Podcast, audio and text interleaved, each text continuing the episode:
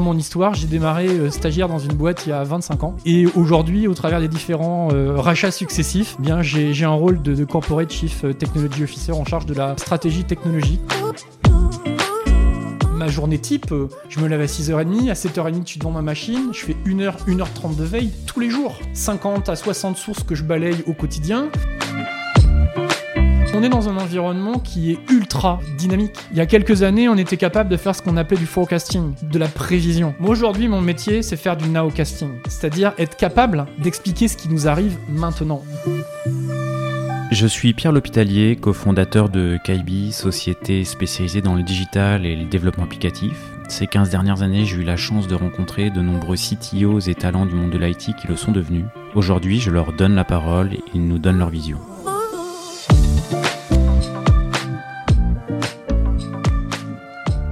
Eh bien aujourd'hui je suis en compagnie de Philippe Ansarguet qui est le Chief Technology Officer euh, du groupe Orange Business Services. Euh, merci Philippe euh, d'avoir accepté l'invitation.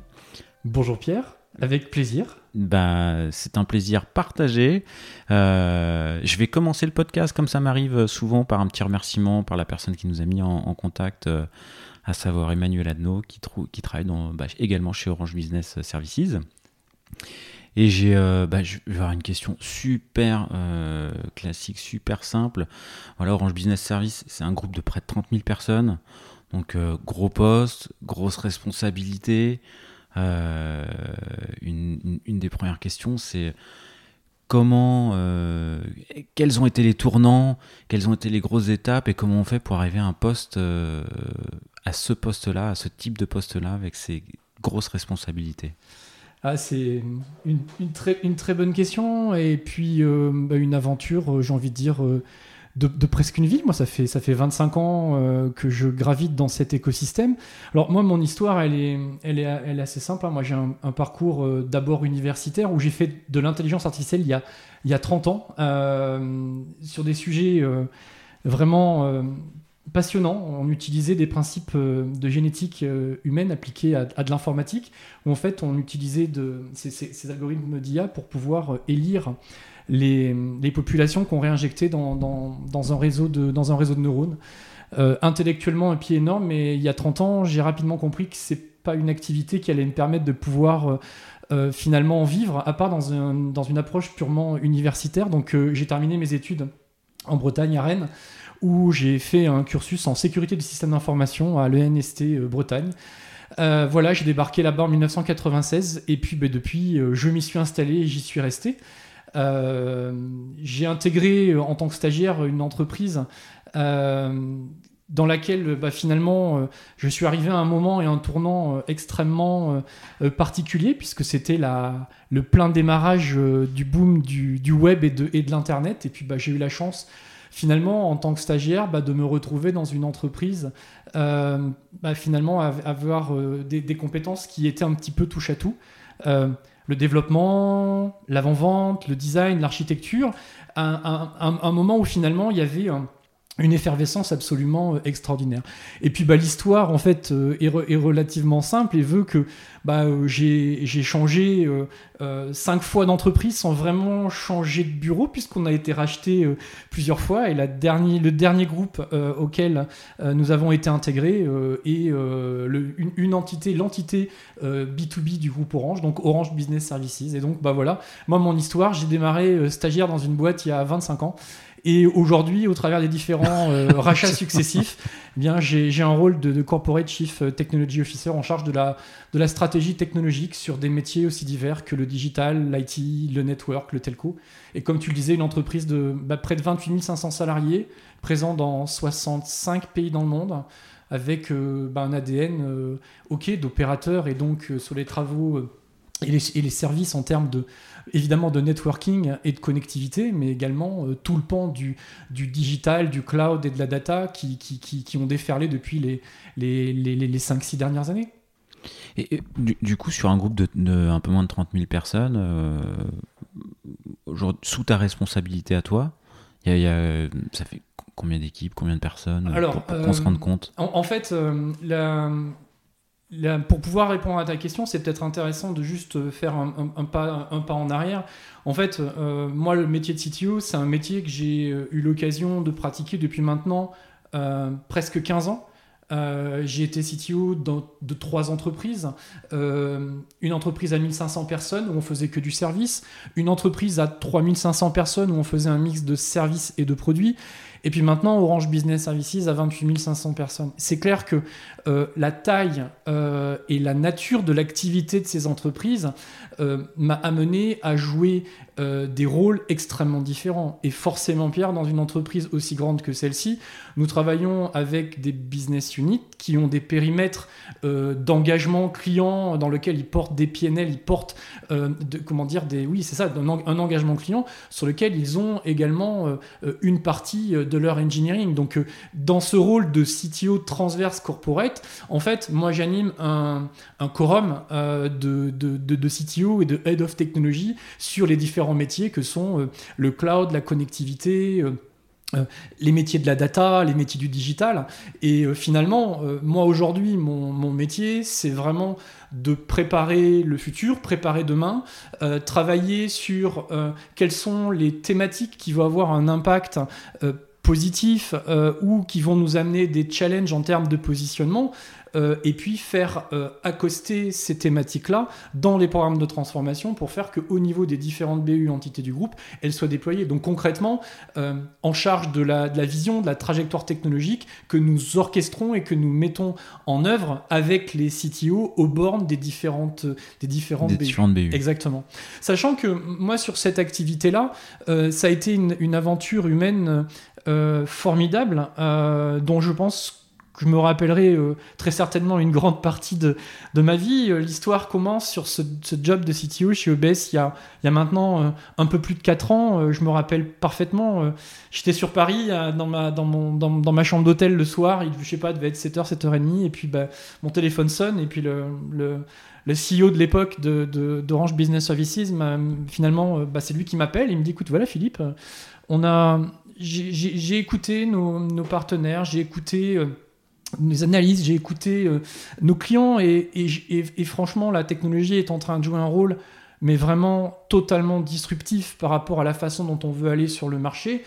Et euh, on a besoin de se donner une trajectoire, de se donner une vision, et puis tout simplement de, pouvoir euh, avoir une trajectoire sur cette thématique technologique. Donc je veux créer un, un, CTO Office et j'ai besoin de nommer un CTO. Et concrètement, je pense que tu es la meilleure personne pour faire ça. Donc évidemment, bah, quand ce genre de coup de fil vous, vous arrive, euh, bah, en fait, tu réfléchis moins d'un quart de dixième de seconde, et puis bah, tu dis spontanément, mais bien sûr. Et puis là, c'est une formidable aventure parce que c'est un poste qui n'existait pas, un métier qui n'existait pas, sur un périmètre qui n'existait pas. C'est pas le plus simple. Hein. Alors, c'est pas le plus simple, mais moi, dans ma vie, l'histoire de la feuille blanche, C'est, quelque chose qui m'est arrivé très souvent. Je suis très à l'aise dans l'exercice de la, de, la, de, la, de la feuille blanche, euh, très certainement parce que peut-être que j'ai un profil créatif.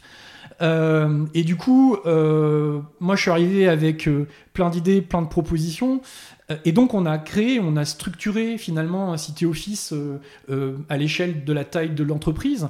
Et, tu vois, les, deux premiers actes importants que, que j'ai mis en place, le premier a été de créer donc notre CTO Board, qui est donc l'organe de gouvernance dans lequel on fédère l'ensemble des Head of Technology et CTO des BU qui, un, euh, nous permet de pouvoir travailler les sujets de vision, de trajectoire, mais également tout, ce que l'on veut mettre en place en termes de transformation à l'échelle de l'entreprise, en termes de choix d'outils, en termes de choix de méthodologie, en termes d'approche vers lesquelles, vers lesquelles on veut aller. Premier choix, monter ce CTO board. Deuxième choix, euh, mettre en place un OSPO, un Open Source Program Office, pour pouvoir euh, répondre à des questions de plus en plus euh, euh, importantes en volume euh, que l'on avait et de la part de nos clients, mais aussi de la part bah, des salariés d'Orange Business Services. Qu'est-ce qu'il, c'est quoi son objectif à l'Open Source Program Office? Alors la partie OSPO a plusieurs objectifs, là, le, trois. Premier objectif, être capable de pouvoir répondre aux questions sur des engagements sur un périmètre légal euh, l'open source, euh, on sait que c'est un chaos parfaitement organisé et orchestré, dans lequel il y a des, des, des règles, des, des, des, principes de fonctionnement dont l'utilisation est portée par le type de la licence. Voilà, bah, tout simplement, quand on consomme des produits open source, en fonction du type de licence que l'on va, euh, sur que dont on va hériter finalement dans les produits qu'on est amené à, à, intégrer, eh bien, on, peut avoir des droits et devoirs. Et, concrètement, c'est, on avait de plus en plus de questions autour de ça. Donc, premier objectif, répondre à ça. Deuxième objectif, eh bien, euh, euh, quand tu as des salariés qui sont euh, intéressés pour s'impliquer sur tel ou tel projet open source et qui se posent des questions, mais comment je le fais à titre personnel, comment je le fais à titre professionnel, enfin, quelle identité je dois, je, dois, je, dois, je dois déclarer? Donc voilà, on a, aidé à cadrer cette partie-là. Et le troisième, euh, le troisième objectif était un objectif finalement de d'éducation euh, et apporter de, de, comment dire de l'awareness euh, sur la thématique open source et, finalement montrer les, les, apports et les intérêts que ce type de solutions peuvent représenter, surtout à un moment où on cherche des marges de manœuvre en termes de compétitivité d'entreprise. Ok, donc ça c'était le deuxième choix. Ouais, deuxième choix structurant. Premier choix, monter le CTO, monter le, le CTO board. Hein. ouais, CTO, board. Euh, voilà, ça c'était vraiment le, moment, euh, moment euh, vraiment très très très important. Ouais. J'ai une petite question, je reviens sur le. Bon, t'as un petit coup, as un coup de fil, on te propose le poste. Bon, effectivement, tu réfléchis pas bien longtemps. tu t'es dit, tiens, je me... mais dans la manière dont tu as expliqué, tu t'es fait racheter trois ou quatre fois de manière successive pas, dans l'imaginaire collectif, on se dit souvent, bah, euh, quand il y a des postes en doublon ou euh, quand on se fait racheter, c'est pas forcément ceux qui se font racheter qui, euh, ont les promotions. Est-ce que tu t'étais animal politique, hasard, force de travail, reconnaissance de la force de travail? Enfin voilà, tu l'expliques comment? Alors, c'est une question qui est complexe à répondre. déjà, vis-à-vis du rôle que je vis-à-vis vis-à-vis de mon, de mon job de CTO côté Orange Business Services, en fait, cette, cette opportunité est arrivée euh, après avoir été euh, Chief Technology Officer de la partie digitale d'Orange Business Services pendant plus de 4 ans. Donc concrètement, euh, les, les, exécutifs d'entreprise ont pu voir euh, et, constater sur le terrain euh, concrètement les éléments de modernisation ou, de transformation qu'on a pu apporter. Puis tu sais, l'histoire, en fait, elle est, elle est, elle est, elle est, elle est, elle est simple. Je sais pas si elle est simple, mais en tout cas, voilà, la façon dont je la raconte, c'est que on est à un momentum dans une entreprise dans lequel, globalement, l'ADN de ce que tu vends ou de ce que tu proposes est un mixte de digital, d'IT, de network et de telco, tu te rends compte que là, le moment auquel on est, d'un point de vue technologique, on a une phase de convergence euh, sans, qui, ne s'est jamais produit auparavant.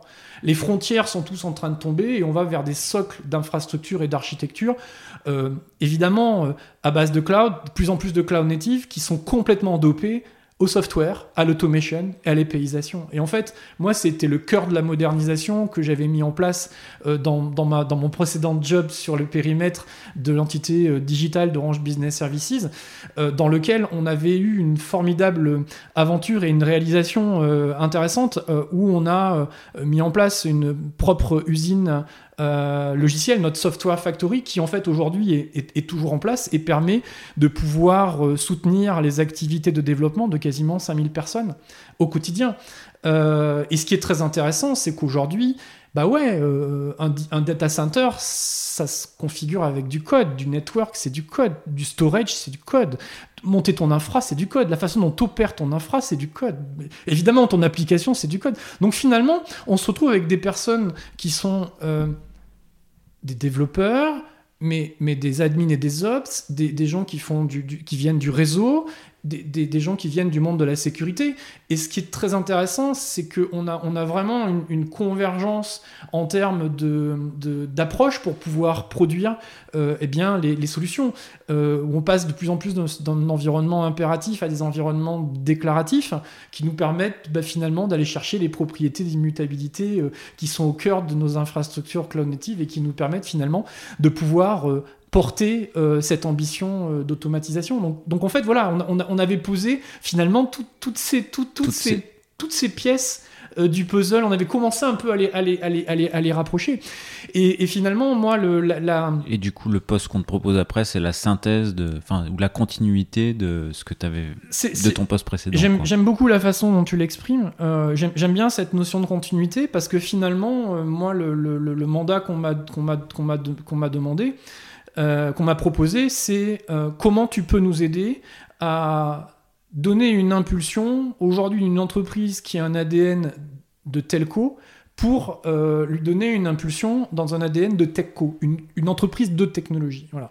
Et moi, sur les, trois ans et demi qui viennent de s'écouler, euh, euh, tous les matins, quand on s'est levé avec mes équipes et toutes les personnes qui gravitent autour de notre écosystème, c'est ça notre mission. C'est finalement accompagner une entreprise qui se mute d'un ADN de telco à un ADN de techco. Et d'ailleurs, ce qui est assez intéressant, c'est que euh, c'est sur ce sujet-là euh, que j'ai soumis ma candidature euh, il y a maintenant deux ans à quelque chose d'assez improbable. en fait, c'est aussi une, anecdote et une histoire de, de, de, rencontres et de choses et de choses improbables. Un jour, pareil, un coup de fil, on me dit voilà, écoute on a, on, a, on a eu un échange avec la communication corporate du groupe Orange, donc, et ils me disent euh, il y a hum, la possibilité de pouvoir rentrer dans un, dans un, dans un, dans un, dans un concours pour pouvoir euh, obtenir, euh, entre guillemets, le titre de CTO de l'année. Alors moi, généralement, c'est pas le genre de truc qui me font vraiment... c'est pas, c'est pas, c'est pas un c'est, voilà, me fait pas triper plus que ça. Et puis, euh, par curiosité, j'ai regardé euh, euh, ce qui était attendu, j'ai regardé qui étaient les personnes qui avaient été nominées et gagnées les années précédentes. Et en fait, je me suis rendu compte que c'était quelque chose de, de, très sérieux, où il y avait un véritable travail de synthèse à faire, un véritable comment dire, euh, travail dans lequel on valorisait des résultats qu'on avait pu mettre en place. Et puis, bah, ce qui pour moi a été une, une surprise absolument énorme, bah, c'est que j'ai eu le plaisir d'être nommé Trailblazer CTO de l'année 2021 sur le scope de l'industrie telco. et, et, voilà, et, et, ce qui est un momentum super important autour de tout ça, c'est que, un, c'est la première fois chez Orange que quelqu'un gagne cet award, et deux, je l'ai su après, euh, mais j'ai reçu mon award à, l'unanimité de tous les membres du jury. Donc ce qui, permet de pouvoir amener une petite, petite euh, touche de, satisfaction euh, supplémentaire. Et là aussi, c'est encore une histoire rigolote parce que, en fait, si tu veux, Pierre, dans, le, cet award, il y avait deux prix. Il y avait un prix qui était un prix euh, qui s'appelait euh, Trailblazer, donc sur la capacité de, projection, sur la capacité finalement de, d'exprimer une vision et une stratégie. Et un deuxième qui s'appelait Game Changer, dans lequel en fait l'idée était de, de, juger euh, ou d'apprécier les travaux bah, des, des, participants sur la base finalement de l'aboutissement d'une transformation. Et moi, je me présente dans le. Donc, on démarre. Euh, bon, je pense qu'on doit être 25-26 sur la ligne de départ. Il y a des filtres, machin, je te passe les détails. Et puis, tu te trouves euh, au bout du bout du bout du bout, dans une table ronde, euh, où globalement, bah, tu as 4 personnes qui sont postulants sur le Trailblazer, 4 personnes sur la partie Game Changer, tous les membres du jury, et puis, euh, pendant deux heures, on a un échange à bâton rompu entre pairs, euh, super intéressant, euh, les enjeux, les challenges, la transformation, les priorités, et tiens, et toi, comment ça se passe? Bref, vraiment extrêmement sain dans l'esprit, moi, je me rappelle très bien. Et puis, au bout du bout, bah, évidemment, ils disent, bon, ben voilà, maintenant, on va annoncer les résultats. Et puis là, bah, j'ai eu un énorme moment de, vide parce que, bah, tout simplement, moi, je me rappelais pas dans quelle, dans quelle catégorie j'avais joué. Et en fait, ce qui se passe, c'est qu'ils annoncent le premier, le premier vainqueur le premier vainqueur sur la catégorie Game Changer. Moi, je me dis, bah ouais, ça ça. Et en fait, ils annoncent quelqu'un qui s'appelle Enrique Blanco. Enrique, c'est le, le CTO de Telefonica. Euh, et donc, bah voilà, il n'y a aucun problème. Enfin, quand tu regardes l'histoire de ce qu'il a fait, euh, évidemment. Et puis, moi, tu sais, une fois où ta catégorie, entre guillemets, tu penses qu'elle est passée, émotionnellement, mais tu as, as, une évacuation, tu as un truc, mais qui est monstrueux. Donc, euh, tu, tu, tu, tu en fait, tu, tu, lâches l'affaire, entre guillemets. Tu vois, t'es, es, là, ton, corps est là, mais, mais, ta tête, elle est ailleurs. Et, euh, et je sais pas, et puis à un moment donné, ben, j'entends mon nom. Et tous les gens qui se mettent à applaudir. Et là, tu dis, mais là, j'ai vraiment loupé un truc là. Et donc, euh, effectivement, c'est là où après ils font, ils. Donc, voilà, il y a eu un moment, un moment, euh, un, moment rigolo là-dessus. Euh, moi, ce que j'ai apprécié dans cet exercice et pourquoi j'ai accepté de le faire, parce que tu vois, il y a des moments, il y a des étapes. Moi, je pense que c'est important d'être capable, à un moment donné, de se poser un petit peu, de regarder un tout petit peu derrière dans ton rétroviseur et de regarder le, chemin que tu as parcouru euh, avec tes équipes, qui, qui, tu as rencontré, qui t'a transformé, qui t'a aidé, pour pouvoir euh, le rendre. Pour moi, le fait de rendre, c'est vraiment très important. Et j'ai accepté de, rentrer dans ce, dans, ce, dans, ce, dans, dans, ce contest, tout simplement parce que ça a été un, un, moment, ça, moi ça tombait, bah voilà, moi ça faisait 25 ans que j'avais commencé à travailler, et je me suis dit, bah, c'est aussi un bon moment pour pouvoir faire, un bilan. Quoi. Un bilan, exactement. Et moi, c'est comme ça que je me suis prêté à l'exercice, euh, pour, pour être capable de... En fait, tu peux, pour moi, tu peux bien apprécier ce qui ce qui est devant toi ou ce qu'on te propose à partir du moment où tu sais ce que tu as construit et, ce qui t'a construit. Voilà. Parce que pour pouvoir avoir euh, une trajectoire, quelle qu'elle soit, et aujourd'hui quand on dit j'ai une trajectoire successful ou pas, bref, enfin, tout ça est très très relatif et, surtout ça s'appuie sur plein de composantes. Les gens que tu, que tu rencontres, les gens qui te mentorent, les gens qui t'accompagnent. Euh, euh, les, personnes qui sont là dans les moments de difficulté, les personnes qui sont, voilà, qui sont là pour t'accompagner. Et, voilà, pour moi, c'était vraiment ce, point de bilan qui était super enrichissant. Il y en a eu des moments de difficulté, justement? Euh, bah Forcément. Euh, forcément. Les, moments de difficulté, en fait, si tu veux quand tu travailles dans, dans, des, dans, dans, un domaine dans lequel finalement ce que tu manipules, euh, c'est de la vision, c'est de la stratégie, c'est de la technologie. La part d'inconnu que tu manipules, elle est colossale. Regarde ce qui vient de se passer en, moins de 10 ans, même en, moins de 5 ans. Euh, on est passé d'un environnement qui était relativement statique, avec des relations économiques relativement statiques, dans un environnement euh, géographique relativement statique. 5-10 ans plus tard, la moindre société qui se crée a en, premier lancement une target qui est, souvent planétaire, euh, avec une capacité de disruption pour aller chercher euh, des acteurs qui aujourd'hui euh, sont ont, quasiment pignon. On est dans un environnement qui est ultra, ultra dynamique. Et tu sais, il euh, y a une anecdote, et, je commence très souvent mes conférences et mes keynotes par, euh, ce slide-là, où, en fait j'explique, voilà, il y a quelques années, on était capable de faire ce qu'on appelait du forecasting, de la prévision. Voilà, comprendre ce qui peut se passer demain. Moi aujourd'hui, mon métier, c'est faire du nowcasting, c'est-à-dire être capable d'expliquer ce qui nous arrive maintenant, à tel point dans un environnement qui est, euh, qui est dynamique. Donc quand tu me parles, mais est-ce que tu as eu des moments difficiles? Bah Alors évidemment, oui, et comme, et, comme tout le monde. Voilà, c'est comment tu gères cette part de, doute, cette part d'inconfort, cette part de questionnement. Et, finalement, euh, la façon que moi j'ai eue pour pouvoir y répondre, euh, c'est peut-être une, curiosité totalement exacerbée, euh, une, une, volonté d'apprendre absolument. voilà. donc moi j'ai. C'est ce qui te caractérise le plus, la curiosité? Je pense que c'est certainement, euh, certainement euh, oui, un des, éléments qui, qui peut être une des, caractéristiques les plus, saillantes de mon, profil. Et, euh, mais ça se travaille. C'est-à-dire que moi, je suis vraiment un, acharné sur cette partie-là. Enfin, tu vois, je vais, avoir 50 ans, 25 ans de, boîte. Aujourd'hui, j'ai peut-être enfin, voilà, un job de, CTO pour une boîte de cette taille-là. Euh, moi, Pierre, euh, tous les matins, euh, j'ai pas une, une, activité monacale, mais moi, ma journée type, je me lève à 6h30, à 7h30, je suis devant ma machine, je fais 1h, 1h30 de veille tous les jours. 50 à 60 sources que je balaye au quotidien. Ah, comment tu l'organises ta veille du coup? Alors ma veille aujourd'hui en fait, je l'organise de, de plusieurs, de, de plusieurs façons. Euh, j'ai une veille euh, technologique et une veille business avec une empreinte France et une empreinte US. Donc voilà, si tu veux, j'ai une 50 à 60 sources que j'ai identifiées qui me paraissent pertinentes euh, et que j'analyse au quotidien euh, pour pouvoir euh, vraiment comprendre les tendances de ce qui se passe au plus près de, quand, elles arrivent en fait.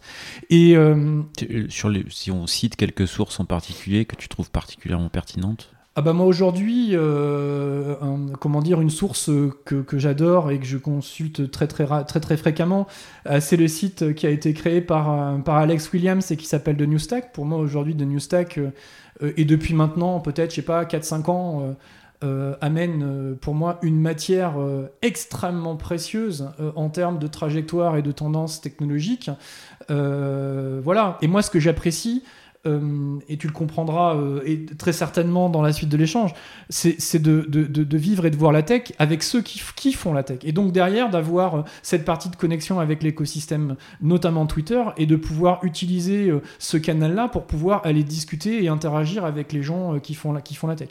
Donc de Newstack, c'est vrai. Après, un autre, un autre site qui pour moi est très très très très précieux, c'est le, un, site qui s'appelle Red, Redmonk qui est euh, aujourd'hui euh, notamment piloté par par quelqu'un qui s'appelle James Governors, qui pour moi est, très certainement un des tech advocates les plus, les plus influents, ou en tout cas inspirants du, du, du, moment. Et c'est quelqu'un qui travaille avec des, des, gens extrêmement talentueux avec lui. Et voilà, et pour moi, c'est vraiment des décrypteurs et des défricheurs de tendance technologique. Moi, je me, moi, je, mon, mon, mon, voilà, moi, ma, ma dope, euh, c'est celle-là.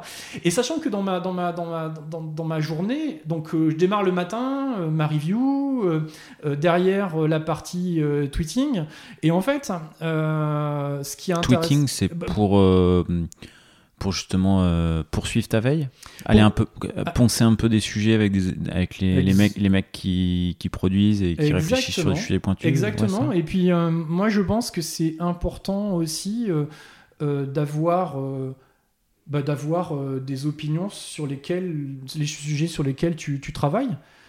donc c'est aussi pour moi une façon de pouvoir exprimer euh, mon opinion sur des sujets euh, qui me tiennent à cœur, euh, sur des thématiques de transformation de culture, de méthodologie, et puis également sur des sujets beaucoup plus, beaucoup plus technologiques. voilà, et donc tu as l'analyse du, thread de news le, matin, et puis le, soir, quand j'ai terminé ma journée, en fait, je me suis monté des petites listes Twitter avec des, des personnes qui, pour moi, sont des, des, personnes à suivre de référence. En fait, je, je, lis ces fils-là pour pouvoir recouper les informations que j'ai pu lire euh, le matin. Donc voilà, moi je suis vraiment accro à ça. À côté de ça, euh, euh, tu vois, je pense que sur les trois dernières années qui viennent de se passer, je sais pas, j'ai peut-être fait pas 50, 60 trainings, j'ai peut-être passé une quinzaine de certifications.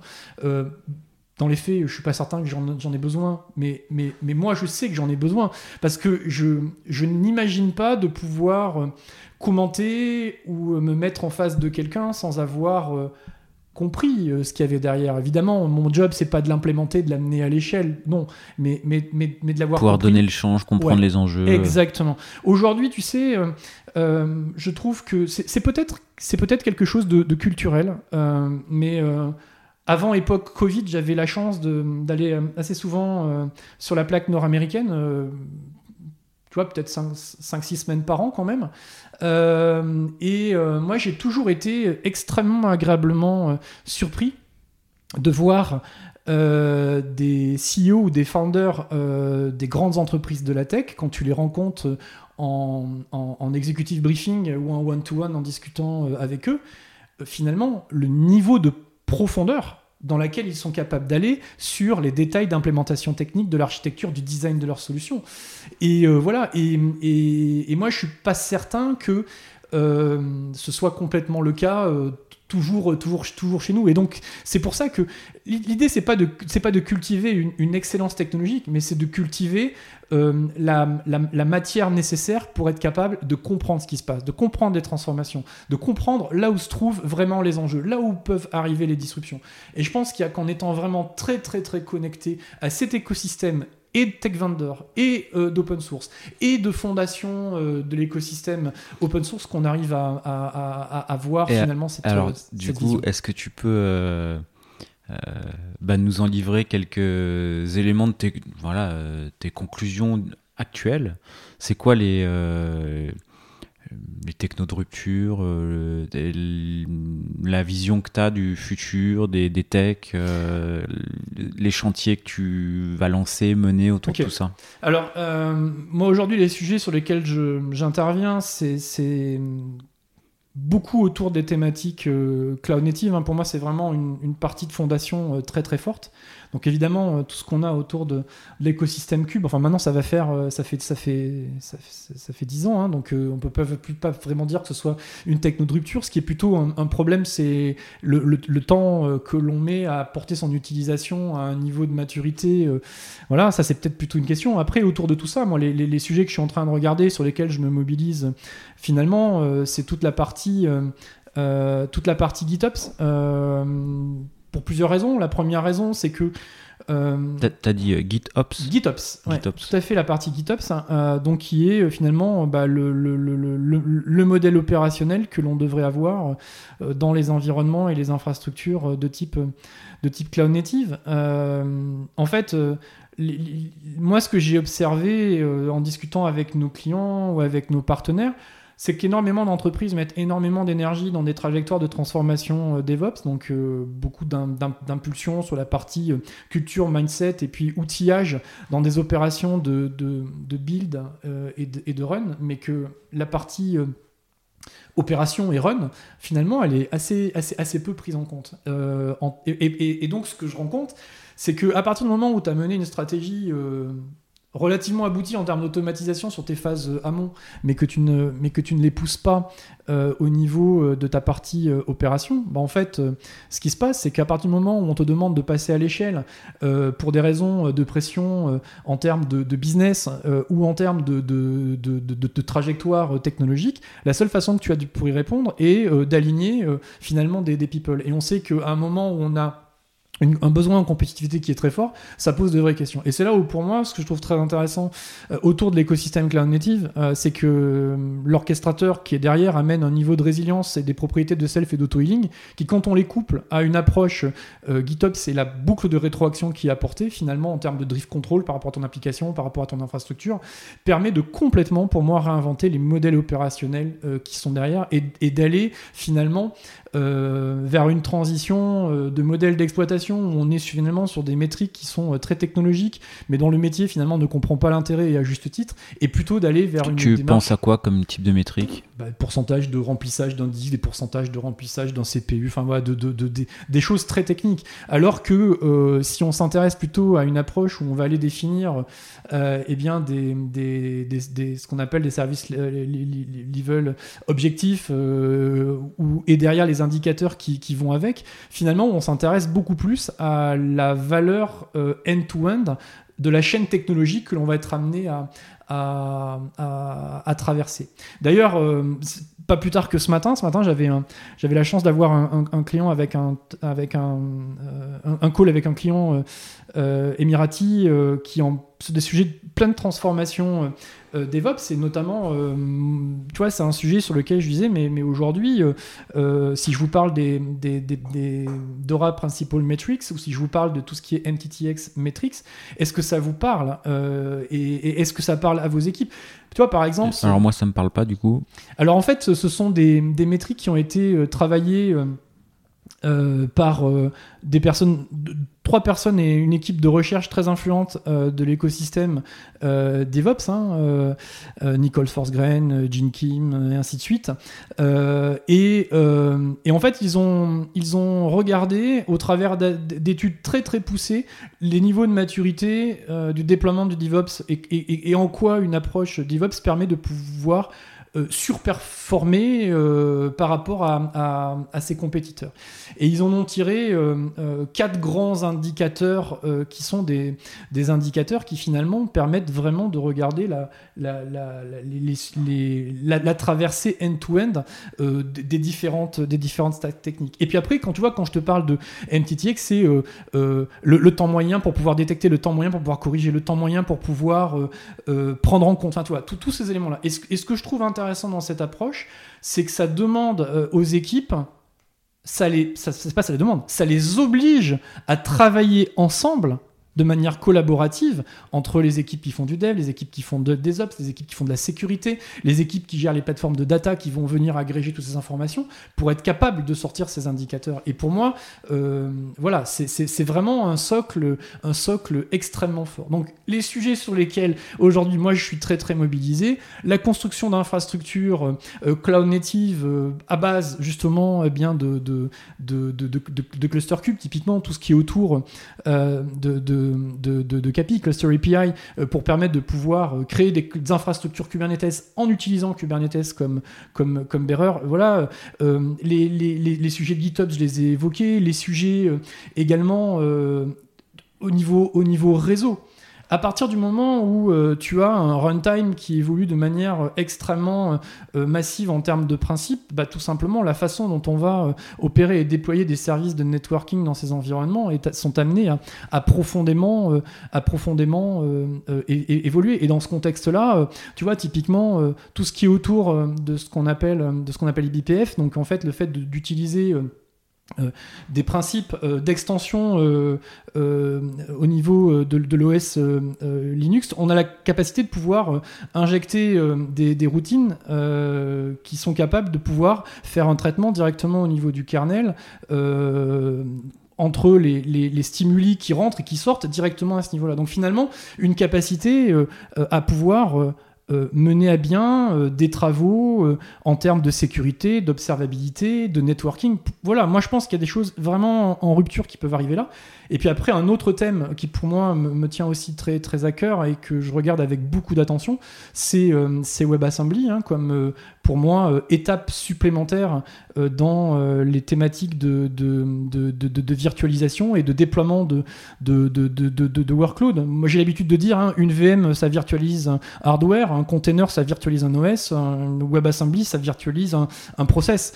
Et, ce qui est très intéressant, c'est que c'est une technologie qui est née, alors il y a déjà euh, vraiment pas mal de temps, et qui a même été normalisée par le W3C dans un environnement web. Hein. C'est une extension qu'on utilise en mode bac pour pouvoir euh, proprement exécuter euh, des modules de manière secure en fait, on reprend cette technologie-là et on est capable de l'amener euh, euh, côté, euh, côté, côté backend. Et, et notamment, tu vois, moi j'évolue dans un environnement dans lequel le network était très présent et je suis très très curieux et impatient de voir en quoi euh, WebAssembly pourrait nous amener euh, des éléments de disruption sur la façon de porter euh, des services de, de, networking avec leur capacité de, packaging, leur niveau de sécurité et la, performance avec laquelle tout ça est, exécuté. Bon, ça fait pas mal de sujets. Hein. Bah, les journées sont longues. Hein. Tu, m'as juste pour WebAssembly, pour, pour ceux qui connaîtraient pas du tout, est-ce que tu peux vulgariser le, le, sujet euh, en quelques phrases? Bah, En fait, euh, l'idée euh, est de compiler. Un... En, fait, c'est de la compilation vers un code intermédiaire que tu vas pouvoir exécuter sur une, sur, une, sur une machine haute. Donc finalement, on, on, a un peu l'idée l'idée du bytecode avec ce qu'on retrouvait dans la partie conteneurisation, dans la façon dont on est capable de packager euh, le, les, ces, ces, ces, ces composants-là, en fait. Ok. Euh, j'avais une question qui me venait juste après. Je me disais, tu allais peut-être me parler de sujets de data, euh, sur des sujets euh, qui, qui, seraient des sujets à venir ou du futur ou du moment. C'est pas des sujets euh, qui te. Si, si, complètement. Alors, moi, aujourd'hui, sur la partie data, il y a trois sujets que je regarde avec grande attention. le premier, c'est la thématique de, data mesh. En fait. qui, qui, qui, pour le coup plus une thématique organisée, presque plus organisationnelle que technique, mais en fait l'idée est comment être capable de pouvoir exposer des sources de données en rajoutant, on va dire, une, couche de gouvernance et de sécurité, et notamment de pouvoir les, exposer pour les consommer dans une autre, un autre environnement. Enfin, l'idée, elle est très simple. Aujourd'hui, la réalité est que les entreprises sont de plus en plus hybrides, sont de plus en plus multi-cloud, sont amenées donc à, à avoir à consommer des outils d'analytics dans le cloud, des stacks d'IA dans le cloud. Et, se pose la question des données. Euh, est-ce qu'il faut systématiquement euh, euh, exporter ces données? Est-ce qu'il faut les anonymiser? On connaît toutes les questions qu'on a en termes de Cloud Act et, de, GDPR. on, va, va, pas rentrer là-dedans, parce que sinon on va faire, on va, faire l'épisode là-dessus. Mais, mais voilà. Et, moi, ce que je trouve très intéressant avec ce qu'apporte le, le, data mesh, c'est que finalement, bah, ça, ça permet de pouvoir conserver les données là où elles sont et d'en exposer une vue logique que l'on est capable d'exposer pour être consommé par d'autres d'autres process en termes de, de, traitement de data, que ce soit pour faire de l'analytics, pour faire de, de, l'IA ou, tout simplement du, du, pur, du, du, pur compute. Donc voilà la partie data mesh, la partie. Puis après, il y a deux sujets qui me tiennent à cœur et qui sont proches de, des sujets de, software factory et, et, et de trajectoire d'industrialisation. C'est tout ce qui est autour de, DataOps et de, et de MLOps. Comment est-ce qu'on est capable, notamment pour la partie MLOps, de sortir du modèle black box et... MLOps, c'est machine learning. C'est quoi euh, MLOps en, en, fait, l'idée euh, derrière la partie euh, MLOps, c'est quelle est la, chaîne d'outils euh, que l'on euh, fabrique pour être capable de couvrir bah, end-to-end un, process de construction bah, typiquement d'un modèle d'un modèle d'apprentissage. D'accord, ok. Comment tu sources tes données, comment tu les clean, comment tu les labels, comment, quel type de stratégie de segmentation de données tu vas utiliser, quel type d'algo en fonction si tu veux faire, bah, typiquement, si tu veux faire de, la, si tu veux faire de la segmentation, si tu veux faire, euh, euh, comment dire, euh, bref, en fonction du type de traitement que tu veux, que, tu veux, que tu veux traiter, bah, tu vas avoir du choix en termes d'algo. Puis après, on sait que quand on rentre dans des thématiques d'IA, le, nombre de paramètres et, de, et, de, variances qui rentrent en jeu est relativement important. Bref, comment on est capable de professionnaliser l'intégralité de, tous les outils qui rentrent dans cette chaîne-là? Aujourd'hui, tu te poses pas la ça, Parce que c'est un peu en dehors de mon scope habituel d'intervention, mais on en est au balbutiement du MLOps ou euh, y c'est mature? Alors, si, enfin, c'est le futur ou Si c'était mature, on aurait, mon avis, beaucoup plus de cas d'utilisation euh, à l'échelle que ce qu'on a euh, aujourd'hui en termes d'IA. Maintenant, on, a, on a des solutions qui sont apportées. Hein. On, a des, on, a, on, a, on a des acteurs qui soient côté hyperscaler ou, ou, même des, pas mal de startups et notamment des quelques pépites françaises qui sont positionnées là-dessus. Je pense que c'est encore un écosystème qui reste à, qui reste à, à, maturer. Mais tu sais, l'histoire, pour moi, euh, euh, c'est la même que celle de la volonté euh, de, de, gérer la professionnalisation d'un développement logiciel. Regarde tout ce qui s'est passé autour bah, des, des, référentiels de source jusqu'à arriver à Git. Regarde l'histoire de l'intégration continue. Regarde, on a démarré avec des Jenkins, Bamboo, un autre. Regarde où est-ce qu'on est arrivé aujourd'hui. Et puis regarde tous les composants qu'on a rajoutés dedans. Finalement, aujourd'hui, les software factory qu'on consomme euh, finalement à The Service, c'est euh, l'aboutissement euh, de peut-être 15, 15 ans. C'est ça, j'allais dire, de 15 ans de, de, de, de travaux et d'intégration dans lequel on a et géré des outils, mais surtout proposé une expérience pour rendre les équipes finalement opérationnelles extrêmement rapidement on va avoir la même trajectoire sur, la data, et on aura la même trajectoire sur la partie IA. Ok, donc aujourd'hui, si on fait un comparatif, enfin pour toi, si on fait un comparatif, le MLOps ou le DataOps, euh, on, est à peu près à ce qu'était le DevOps il y a 5, 6, 7 ans. Quoi. Ouais, ouais, bah, ouais, je vais dire 5 ans peut-être, oui. Ouais, ok. c'est peut-être ça. Peut DataOps, ça recouvre quoi bah, En fait, c'est toute la partie euh, comment tu, tu, tu, sources tes données, comment tu les clean, comment tu les labels. Euh, c'est Aujourd'hui, le principal problème qu'ont la plupart des entreprises, et, et je nous inclus là-dedans, c'est euh, quel est le niveau réel de qualité des données euh, et, quel est leur niveau réel euh, finalement de sémantique? Qu'est-ce que ça comme sémantique pour être capable bah, de, les valoriser à la hauteur de ce que elles pourraient nous, apporter? Donc, tu sais, côté Orange Business Services, on, on a fait l'acquisition d'une entité qui s'appelle Business and Decision il y a maintenant 4 ou 5 ans J'ai des brillants collègues qui travaillent là-bas, notamment Mick Lévy et Didier Gauthier. Et Didier, que j'adore, utilise un métrique qui pour moi est, toujours très très parlant. sur un projet de, data science, on a, on a, on a finalement euh, un data scientist pour 7 euh, data engineers, c'est-à-dire que tu en as 7 qui nettoient pour un qui fait la partie euh, d'algorithmie de valorisation.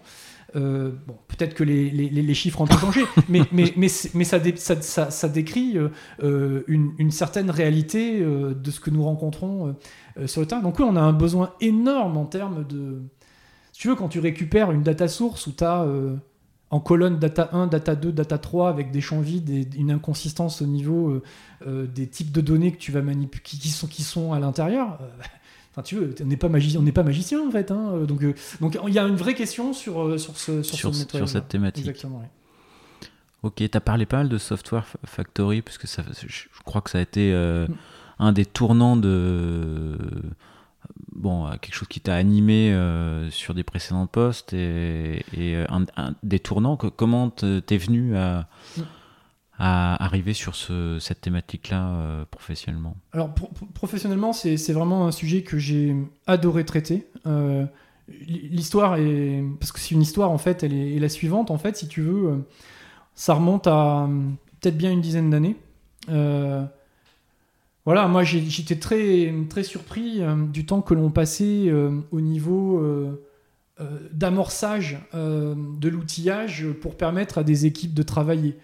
Enfin, tu vois, dans une entreprise, quand tu as plusieurs milliers de personnes et massivement géographiquement représentées, bah, concrètement, quand tu veux faire un projet, euh, bah, t'envoyer un mail pour pouvoir créer une enveloppe pour gérer ton code après t'envoyer autant de mails que tu avais de personnes qui travaillaient dans ton équipe. Tu voulais faire de la CI, il fallait que tu envoies un mail pour pouvoir créer ton compte. Bref, en fait, euh, tu pouvais te retrouver à envoyer des centaines de mails qui pouvaient prendre de quelques jours à des petites semaines pour pouvoir pour pouvoir monter des environnements qui permettent aux équipes de pouvoir euh, travailler euh, à day one du démarrage d'un projet. Et en fait, moi, je m'étais amusé à calculer combien pouvait représenter finalement le manque à gagner dû à cette perte à l'amorçage. et, et j'avais été voir mon, mon, mon, CEO de l'époque et je lui ai dit écoute, voilà ce qui se passe, voilà ce que j'ai constaté, voilà ce que j'estime. Et je lui ai dit écoute, euh, fais-moi confiance, euh, donne-moi le, budget que tu as perdu l'année dernière en budget d'investissement et je te promets que ça ne se passera plus. Et ça a été vraiment le, point de départ où on s'est mis euh, à avoir une stratégie et une démarche d'industrialisation des outils qu'utilisaient les équipes pour pouvoir produire. Un guide d'entreprise, un Jenkins d'entreprise, un, un, un, registry d'entreprise, piloté, géré, orchestré, backupé, mirroré, comme un outil d'entreprise. Tu, l'avais chiffré à combien le Ouais, je m'en rappelle enfin, plus. J'imagine c'était grossier parce que tu, tu pouvais pas non plus. Euh, enfin, j'imagine c'est pas facile d'être très fin dans. Non, c'est pas. Après, si tu veux, euh, l'équipe que ça m'a permis de, financer, euh, c'était une équipe. voilà, on a démarré. On a démarré, on devait être 3-4, on a terminé, on était une quinzaine. Euh, voilà, donc ça, donne à peu près le, volume. Euh, mais moi, ce que je trouve absolument euh, génial dans, dans, cette histoire, c'est à quel point ça nous a permis de pouvoir transformer l'impulsion et notre dynamique software. et tu sais, quand on, on, lit beaucoup de théoriciens euh, du monde du DevOps, et euh, quand tu vas dans les conférences, tout le monde t'explique et te dit euh, dans la transformation, le plus important, c'est de commencer par la culture. Alors ouais, ouais, ouais, ok. Sauf que quand tu travailles dans une boîte où il y a des multiples de milliers de, personnes, et si tu vas les voir un par un dans des métiers techniques, tu leur dis, eh, dis donc, c'est quoi pour toi la culture? Bah, Honnêtement, tu es très très loin du niveau de la mer. Donc moi, ma démarche, en fait, n'a pas été celle-là. Moi, j'ai choisi de partir sur des choses extrêmement pragmatiques euh, des outils qu'on a industrialisés, qu'on a euh, euh, rendus accessibles, que l'on a fiabilisés. Derrière, ça nous a permis de pouvoir mailler les équipes, travailler au niveau des pratiques, construire des communautés et avoir un maillage à l'échelle de l'entreprise en termes d'ambassadeurs pour nous aider finalement à faire le lien entre euh, les trajectoires euh, d'outils qu'on proposait et ce qui était utilisé euh, localement au, niveau des, au niveau des équipes. Donc voilà, et ce qui a pour moi été un, tournant absolument majeur, c'est le moment auquel... parce que tu sais, quand tu travailles dans, dans, dans, dans ce type d'entreprise, en fait, et que tu arrives en disant voilà, on va, on va, on va avoir une approche pour pouvoir professionnaliser, bah, tu as plein de personnes qui globalement disent mais non, moi je veux pas rentrer dans cette approche-là, tout ça. Donc, et, et, derrière, tu essayes, tu grattes et tu essayes de comprendre finalement quels sont les, les moteurs, euh, les moteurs euh, intrinsèques de cette résistance-là. et moi, celui que j'ai vraiment identifié et qu'on a, qu'on a, qu'on a travaillé et qui pour moi a été euh, certainement notre, notre élément clé de succès, c'est qu'on a décidé de s'intéresser à, mais, mais en vérité, quelle expérience utilisateur, quelle expérience développeur on propose aux équipes qui font du dev. D'accord? On parle toujours de, de, de, de, UX. et de UI quand on parle aux clients, mais, mais comment on se l'applique à nous-mêmes dans les métiers finalement qui permettent de pouvoir produire ces services-là? Et ça a été notre, notre, notre, notre trigger. C'est ce qui nous a vraiment permis de pouvoir rentrer dans, dans, une approche où euh, on, a eu une approche euh, de self-care portal, c'est-à-dire que bah, avant, tu envoyais des centaines de mails et puis t'attendais avant que ton infrastructure soit montée. Bah là, avec ce qu'on avait créé, ce qu'on avait mis en place avec les équipes, bah concrètement, l'idée était très simple. Tu étais lead, tu te connectais à un portail, tu déclarais le payload de ton projet, tu c'était connecté à la mienne d'entreprise, tu connectais, euh, tu, tu, déclarais quels étaient les users qui faisaient partie des membres de ton, de ton équipe, tes coéquipiers, tu leur donnais un macro rôle, et après, tu allais dans un store, comme, euh, comme, ton, comme ton App Store, d'accord? Et tu disais, je veux gérer mon code, je veux gérer ma CI, je veux gérer ma qualité, euh, je veux gérer mon registry. Je, voilà, tu, je, veux déployer sur tel environnement. de manière déclarative, en fait, et visuelle, bah, tu, es, es là-dedans. Et bah, suivant, suivant terminé, et moins de 5 minutes après, en quelques points de production que ce soit euh, euh, sur la planète, bah, finalement, euh, tu as, une factory qui était setupée et tous les environnements qui étaient tissés. Et ce qui était très intéressant, c'est que on arrivait avec du, comportement. dans, L'idée qu'il y a derrière ça, c'est que pour pouvoir gérer la, la, la, la qualité, euh, de, ce qui est produit euh, pour nos clients, finalement, euh, le très très gros travail que tu as à faire, c'est comment tu peux moyenner ton écart type. Parce que dans une entreprise, et c'est la vraie vie, tu as des, des comment dire, des, des, des salariés ou des experts qui, sont, qui ont des pratiques très très très très très avancées et celles-là, il faut que l'environnement ne les, ne les, bride, pas. pour pouvoir euh, utiliser leur potentiel à leur juste niveau. Est-ce que moyenner l'écart type, c'est quand même pas un risque de réduire l'écart type, bon, par le bas, mais également par le haut du coup? Alors, justement, l'idée était de pouvoir euh, débrayer euh, certains mécanismes, mais, mais l'idée, non, non, non, mais, mais, mais là où, où, ça, où, ça, a eu vraiment un, un effet extrêmement fort, c'est que justement, on va dire que le, le, la, les experts nous ont aidés euh, dans énormément de templating, dans énormément euh, d'éléments de configuration, ce qui fait que quand nos factories arrivaient, euh, on avait de la validation de qualité de code, validation de sécurité, des validations de, de, de, de, de patterns d'architecture. C'est-à-dire qu'on n'amenait pas qu'un outil, on amenait un, outil et une capacité à pouvoir observer le, comportement de ce qui était fait. Et donc, eh bien, ça, ça nous a permis de pouvoir faire très très facilement le lien avec euh, le fait de, de, former euh, et d'accompagner. Et il y a eu là-dedans aussi un autre facteur euh, absolument clé, c'est que depuis le D1, moi ma, la demande et ce qu'on a travaillé ensemble, c'était intégrer finalement cette notion de ce qu'on appelle aujourd'hui tout simplement le DevEx, hein, la notion de Developer Experience.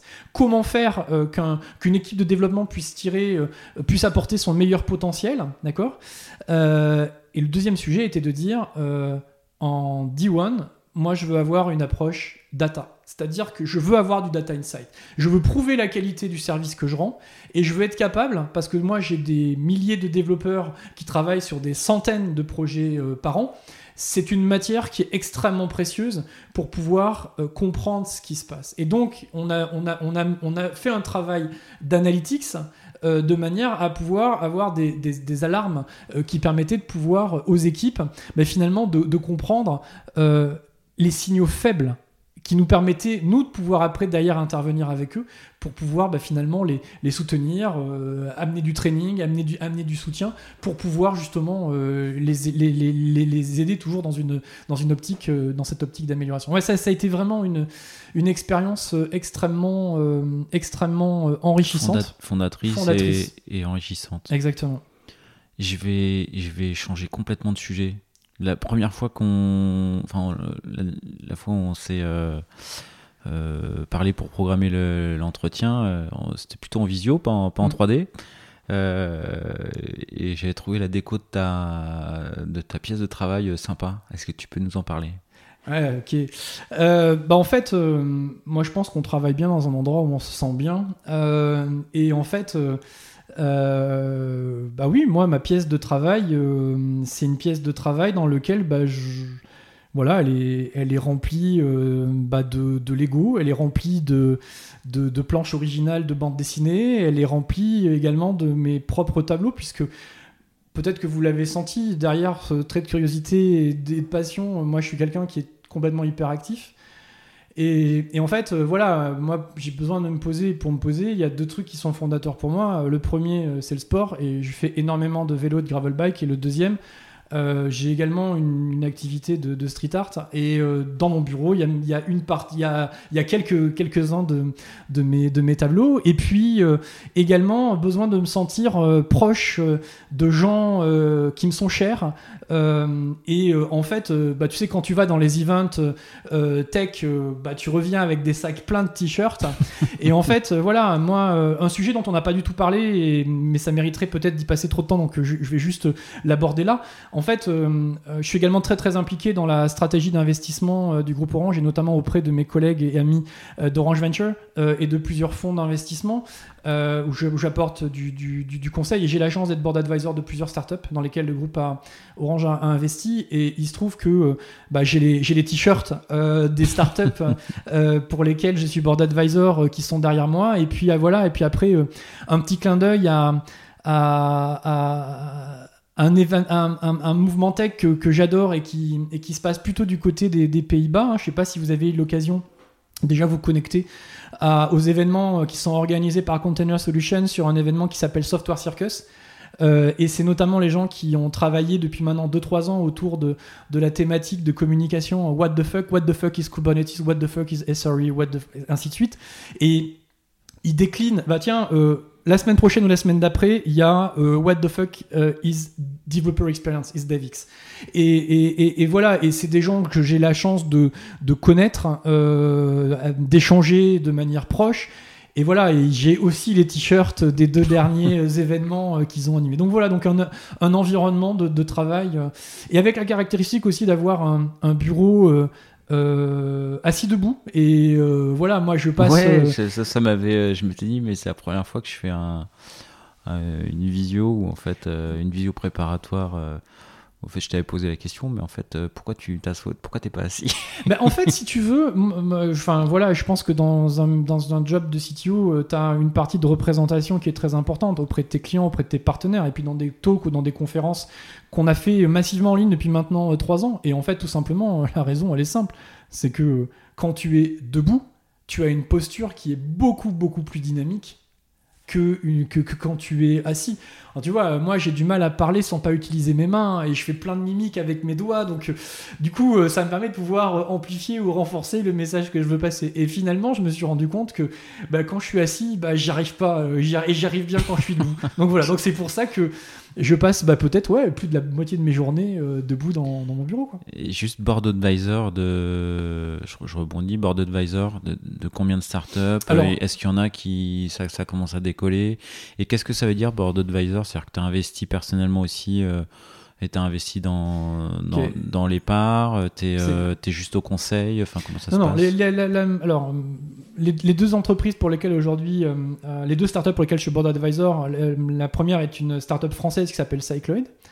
Euh, qui, est une startup qui travaille dans tout ce qui est cloud automation, euh, qui est en train de Ah, on faire reste, un dans, on reste dans l'un de tes oui, sujets. oui, ouais. oui, évidemment. Bah oui, euh, très, très. Un peu de cohérence. Voilà, ils font des choses en ce moment très, très intéressantes sur la partie, sur la partie CMP, sur la partie FinOps. Enfin voilà. Donc, et la deuxième entreprise est Weaveworks. Donc, Weaveworks est une entreprise qui a été créée par, euh, par euh, Alexis Richardson. Alexis Richardson, c'est la personne qui a inventé le terme euh, GitOps et, le principe de GitOps. Donc voilà.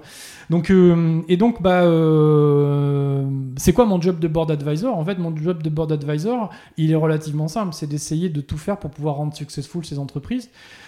C'est du mentoring, c'est de l'accompagnement, c'est beaucoup de sparring, être, être un sparring partner pour les founders. Euh, tu vois, euh, à un moment donné, euh, bah, quand, tu, quand tu crées un objet, bah, voilà, t'as très très peu de certitudes, tu as surtout beaucoup de questions et beaucoup de doutes, et tu as besoin de t'entourer euh, pour pouvoir jouer des scénarios et regarder le potentiel des scénarios sur lesquels tu veux avancer. Et donc, moi, c'est dans ce, contexte-là où j'interviens. Puis après, sur les trajectoires technologiques, sur les trajectoires de, de, de, de, features en termes de, roadmap, voilà, donc c'est les soutenir dans ces environnements-là. Et euh, euh, tu vois, entre euh, le travail que je fais euh, pour la partie corporate VC d'Orange, pour les fonds, pour toute la partie de, scouting, donc d'identification des, startups sur lesquelles on peut être amené à faire des financements ou, ou que d'autres, finalement, fonds d'investissement puissent se positionner, c'est une activité qui aujourd'hui, pour moi, représente ouais, facilement 20% de, 20 de mon temps. Et c'est une C'est activité. 20% de ton temps Ouais, aujourd'hui. c'est- et c'est absolument, euh, et c'est absolument euh, passionnant, vraiment, vraiment passionnant, Et ça te fait un peu de veille aussi au passage, hein, vu leurs activités. complètement. Ok, et je crois que tu as d'autres activités. Euh, T'es rentré dans la salle en me disant Ah, dis donc, il est marrant ce bouquin. euh. Donc, c'était un bouquin que nous, on, Ah. on passe dans notre kit d'accueil, Kybers, voilà, un peu les fondamentaux, euh, tous les Kybers, un, un bouquin sur les design patterns. Donc, tu, tu, tu, tu écris, tu, tu, tu traduis, tu Alors, fais d'autres activités encore. En fait, le bouquin, c'est le Head First Design Pattern et j'ai eu la chance de le co-traduire, euh, mais ça remonte à très très longtemps. En fait, euh, l'hi- l'histoire, elle est très simple. hein, euh, comme, quand je me suis présenté, en fait, au début, j'ai expliqué que euh, bah voilà, j'ai- j'ai j'ai terminé mes études euh, à Rennes euh, et puis bah voilà, je me suis retrouvé derrière euh, jeune stagiaire. Avec beaucoup, beaucoup, beaucoup de temps. euh, et puis, bah, il se trouve que de bouche à oreille, euh, j'ai été mis en relation euh, avec les éditions O'Reilly. Et, et puis, bah, de fil en aiguille, j'ai travaillé en dehors de mon job principal pendant plus de 10 ans avec eux, où j'ai traduit, accompagné, validé des traductions, écrit, quelques, écrit quelques papiers. Et ça a été une école euh, absolument incroyable, absolument incroyable. Euh, se mettre dans la posture de celui qui va recevoir le message pour comprendre comment tu dois adapter, Traduire, ouais. traduire, le, le filtre euh, qu'il faut que tu mettes pour que les, les principes soient, soient compris, ça a été pour moi euh, une expérience euh, vraiment. Est-ce que tu es en euh, train de dire que ce- celui qui comprend le mieux le bouquin, c'est celui qui, le traduit, qui, qui se met dans la peau du traducteur quoi. Eh, Parce qu'en fait, bah ouais. Bah, t'es obligé, ouais. Non, non, mais je- en fait, hein. Qu'est-ce- mais qu'est-ce qu'il a voulu dire là, en fait hein Mais oui, oui. oui. Et puis, euh, et puis, euh, et puis parce que c'est la vraie vie, euh, on, on a des personnes qui sont absolument brillantissimes et expertes et dont les capacités de rédaction sont pas le meilleur, la meilleure qualité qu'elles puissent, qu'elles puissent avoir. Donc, bah voilà, l'idée, c'est d'essayer d'amener une touche pour pouvoir euh, faciliter cette, euh, Cet cette- accès. cet accès-là, quoi. ouais. Ça, ça a été vraiment un moment, euh, un moment important, extrêmement fondateur pour moi. ouais. Ok, ok, ok. Je, de mon point de vue, on n'en arrive pas loin d'accéder aux quelques petites questions euh, un peu, un peu finales euh, du podcast. Est-ce que, euh, est-ce que tu as un proverbe ou plusieurs, hein, euh, plusieurs Mm. proverbes, surnoms, euh, maximes, euh, phrases qui, qui- que tu aimes bien répéter? Alors, euh, il y en a un qui m'est cher parce que je pense qu'il est très très présent euh, dans, dans le domaine de la tech. C'est c'est un- une phrase de Samuel Beckett qui est autour de la notion de, de, de, de l'essai, de l'échec et de, voilà, de, de, de la tentative. hein. Donc c'est c'est ever tried, ever failed, no matter, try again, fall, fail again and fail better. Et pour moi, il y a des choses qui derrière ce. C'est ces marrant parce que parce qu'on n'a pas parlé beaucoup d'échecs hein, dans le podcast. Il y, a, il y a des échecs sur lesquels tu as.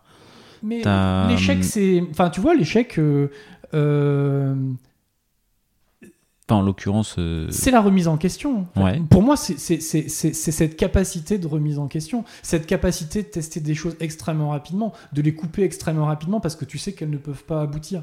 Et moi, si tu veux, derrière. bien, bien échoué, c'est échoué vite? Ah bah oui. Ok. Bien échouer, c'est échouer vite parce que si, t'es- parce que si, si tu vas trop loin, bah déjà, bah ouais, après c'est une connerie. Euh, et euh, mais non, mais, mais, mais, mais c'est vrai. Et puis euh, euh, voilà. Et je pense que ça demande des vraies qualités pour mettre euh, à part euh, un volume tout simplement d'a- d'a- d'affect et d'être capable de pouvoir euh, être lucide sur les décisions qui sont prises. Et moi derrière, il y a beaucoup de choses que j'aime et qui font vraiment partie de mon de mon comment dire de mon ADN sur cette dimension de leadership. Voilà, c'est comment tu encourages à essayer, à oser, accepter le droit à l'erreur, comment se remettre en cause pour avancer. Voilà, ça, ça, ça, pour moi, c'est important. Puis surtout, derrière, il y a ne rien lâcher.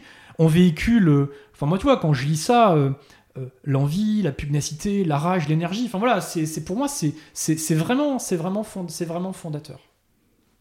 Ok. D'autres, d'autres, d'autres. Enfin, celle-là, elle te. Celle-là, celle-là est, est importante et, euh, et et en fait, euh, c'est une phrase qui est souvent mise en scène de, de manière artistique. Et tu vois, euh, juste petite anecdote, cet été euh, avec ma famille, on a eu le, le plaisir d'aller passer quelques jours à, à Berlin. Et dans une expo de street art, je suis tombé sur euh, un néon. tu vois, l'écriture en, en- en- en néon, donc lumineuse, de cette, de cette phrase-là. Et voilà, et elle est dans le fond d'écran de mon, De ton mon- téléphone. mon téléphone sur ma partie perso. Ok. Est-ce que tu as un surnom? Ou plusieurs? Alors, ou pas du tout?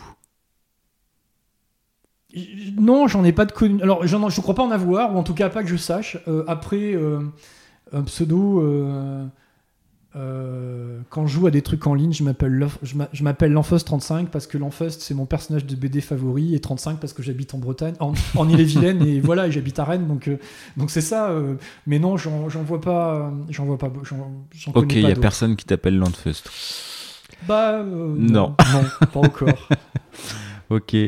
Euh, Est-ce que tu as une idée euh, pour le titre de cet épisode qui te parlerait bien? Bah, euh, La culture du learning, euh, tu vois, autour de euh, accepter la remise en cause pour pouvoir euh, avancer, la, la curiosité. voilà, moi, je, je pense que j'irai chercher Sur ces... quelque chose autour de ces éléments-là qui me paraissent être, être euh, en tout cas pour ce qui a été de, ma, de, mon, de mon histoire jusque-là, euh, extrêmement fondateur. oui. Ok, bah écoute, j'essaierai de te, te proposer un titre autour de ces, euh, ces mots-là, ces thématiques-là. Est-ce qu'avant de, de mettre le point final au podcast, est-ce qu'il y aurait euh, une question que je t'aurais pas posée, euh, ou une thématique que tu voudrais aborder en, point final Alors, euh, une question, non, c'est plutôt une thématique, et c'est une thématique qui me tient personnellement à, cœur. Alors, je vais essayer de, de la traiter rapidement parce qu'on pourrait y passer beaucoup de temps, et en plus, je ne suis pas un spécialiste du domaine. C'est la thématique de la diversité et de l'inclusivité. Euh, quand on parle de diversité d'inclusivité, si tu veux, euh, on pense immédiatement euh, aux femmes, aux questions de genre et d'orientation sexuelle, aux personnes de couleur. Alors évidemment, c'est un domaine dans lequel il y a énormément à faire et dans lequel l'environnement professionnel est, malheureusement encore trop un environnement discriminatoire. Mais pour moi, il y a une autre dimension qui aussi est, est très très importante, c'est les profils neuroatypiques. Euh, finalement, des, des- des- profils qui sont euh, souvent, euh, euh, souvent différents et avec une palette de caractéristiques neuroatypiques voilà, extrêmement, extrêmement variées. Comme Bah, tu peux avoir des gens qui sont hyperactifs, hyper émotionnels, tu peux avoir des hauts potentiels intellectuels, des hauts potentiels émotionnels, tu, tu- tu peux avoir des profils euh, aspi, tu peux même enfin voilà, tu peux aller dans des, dans, dans- dans des formes d'autisme. Donc faut- voilà, c'est pour ça, je suis pas Oui, psychologue. oui, il y a une grosse palette. Il y a quoi. une palette qui est très très qui est, qui est, qui est très très large. Et, et si tu veux, les entreprises, pour pouvoir fonctionner, elles ont besoin de se rassurer. Et pour pouvoir se rassurer, elles ont besoin de, de- de tracer des cases et d'essayer de faire rentrer les gens dedans. Euh, le problème, c'est que des profils neuroatypiques ne rentrent très rarement dans des, cases. Euh, c'est généralement des, profils euh, explorateurs, inventeurs, créateurs. C'est des profils qui, ont souvent un, mode de pensée où le, fait de regarder des problèmes ou des questions peut-être avec un pas de décalage euh, sur, le, sur le côté. Moi, je pense que c'est une, une chance euh, pour les entreprises. Il faut être capable de les détecter, de les accompagner. Et ce sont des personnes qui ont des systèmes de valeurs, de reconnaissance, de motivation qui sont très très différents, euh, on va dire, de, de ce que l'on peut avoir auprès des, des- populations salariées dans, dans- dans- les entreprises. Et puis tu sais, dans, la- dans, la- la- dans le mot euh, neuroatypique, bah, il y a atypique et, et atypique, oui, bah, cette différence pour moi doit être une chance. Et, et, et- et je trouve que c'est un sujet dont on parle finalement euh, Pas beaucoup. euh, pas beaucoup. Euh, voilà. Et tu sais, je voulais. Tu, tu me parlais en termes de citations. Et sur cette thématique-là, il y a, il y a une citation que vraiment j'adore d'Albert Camus. Euh, voilà, euh, qui dit euh, Être différent n'est ni une bonne ou une mauvaise chose. Cela signifie que vous êtes suffisamment courageux pour vous accepter vous-même. Euh, voilà. Ben moi, c'est vraiment quelque chose qui me, qui me touche. Et. euh, et euh, voilà, que tout le monde puisse être lui-même. Parce voilà. toi, tu disais tout à l'heure, tu as, utilisé le mot hyperactif pour te, te, Oui, moi te définir. euh, tu, tu te mets un peu dans, dans, dans, la case de profil neuroatypique en, euh, sur, sur cette palette-là. je, je pense que je dois, euh, je dois couvrir et cocher quelques cases sur cette, sur cette, sur cette palette-là. Et si tu veux, voilà, pour que, pour que tout le monde trouve sa place, ce que je trouvais intéressant, il faut d'abord s'accepter et puis tout simplement aussi accepter l'autre. Et je trouve que voilà, il y a quelque chose de d'important et de, de, et de- fondateur. Donc voilà. Donc le, le thème. euh, euh, Voilà, qui inclusivité, diversité. euh, Alors, s'accepter, j'ai l'impression qu'il y a- il- c'est- fait. Mais du coup, est-ce que toi, euh, dans ta manière de manager ou ton rapport aux autres en entreprise, qu'est-ce que tu fais au quotidien ou que, enfin voilà, est-ce qu'il y a des choses que tu as, mises en place ou que tu fais ou que tu regardes au, au moment de recruter ou je sais pas pour euh, euh, pas s'accepter mais accepter. Bah, en fait, si tu veux, euh, là-dessus, euh, moi j'ai un, principe de, travail qui est. moi, mon job en, termes de, en tant que manager ou leader, c'est de donner une trajectoire, de donner une vision, de donner un but. La façon dont on l'exécute, dont on y va, c'est pas que ça m'intéresse pas, mais j'estime que si on n'en laisse pas une part d'autonomie aux personnes avec lesquelles on travaille, bah, finalement, euh, on devient euh, omnipotent sur toutes les prises de décision, sur toutes les orientations, et tout simplement, ça arrive, à, ça amène à scléroser une structure, à scléroser une entreprise. Et, voilà. Et, euh, moi, dans, dans, dans mes principes de de comment dire de, de leadership ou de ouais ou de management bah, finalement euh, voilà cette notion de donner du sens donner du propos euh, euh, la transparence empowerer les, les, les, les, les, personnes des, anecdotes très rigolotes. hein. Moi, quand j'ai monté mes, mes, équipes et mon, et mon, et mon staff, euh, évidemment, euh, bah, avec mon job, euh, bah, on discute avec bah, tout simplement le, le, le, le, COMEX ou, ou les membres du comité de direction de l'entreprise. Et bah, moi, bah, quand une personne travaille un dossier, bah, évidemment que c'est la personne qui a travaillé le dossier qui va aller le présenter, même si c'est le DG de la boîte. Enfin, moi, ça me paraît, moi, ça me paraît normal. Et, euh, et voilà. Et, et, et, et ils étaient vraiment pas tous habitués à, à cette, à cette trajectoire-là. Donc, euh, voilà, moi, je pense que ça permet de pouvoir euh, faire grandir les personnes, de les mettre dans cette posture-là. Voilà. Mais je pense que le, le, moi, le plus important, c'est être capable de, de, de, de donner du sens. Faire que tous les matins, quand tu te lèves, tu sais pourquoi. C'est c'est structurant. Eh ben, c'est une belle phrase pour terminer. Merci Pierre. Merci à toi. À très bientôt. À très bientôt. Merci.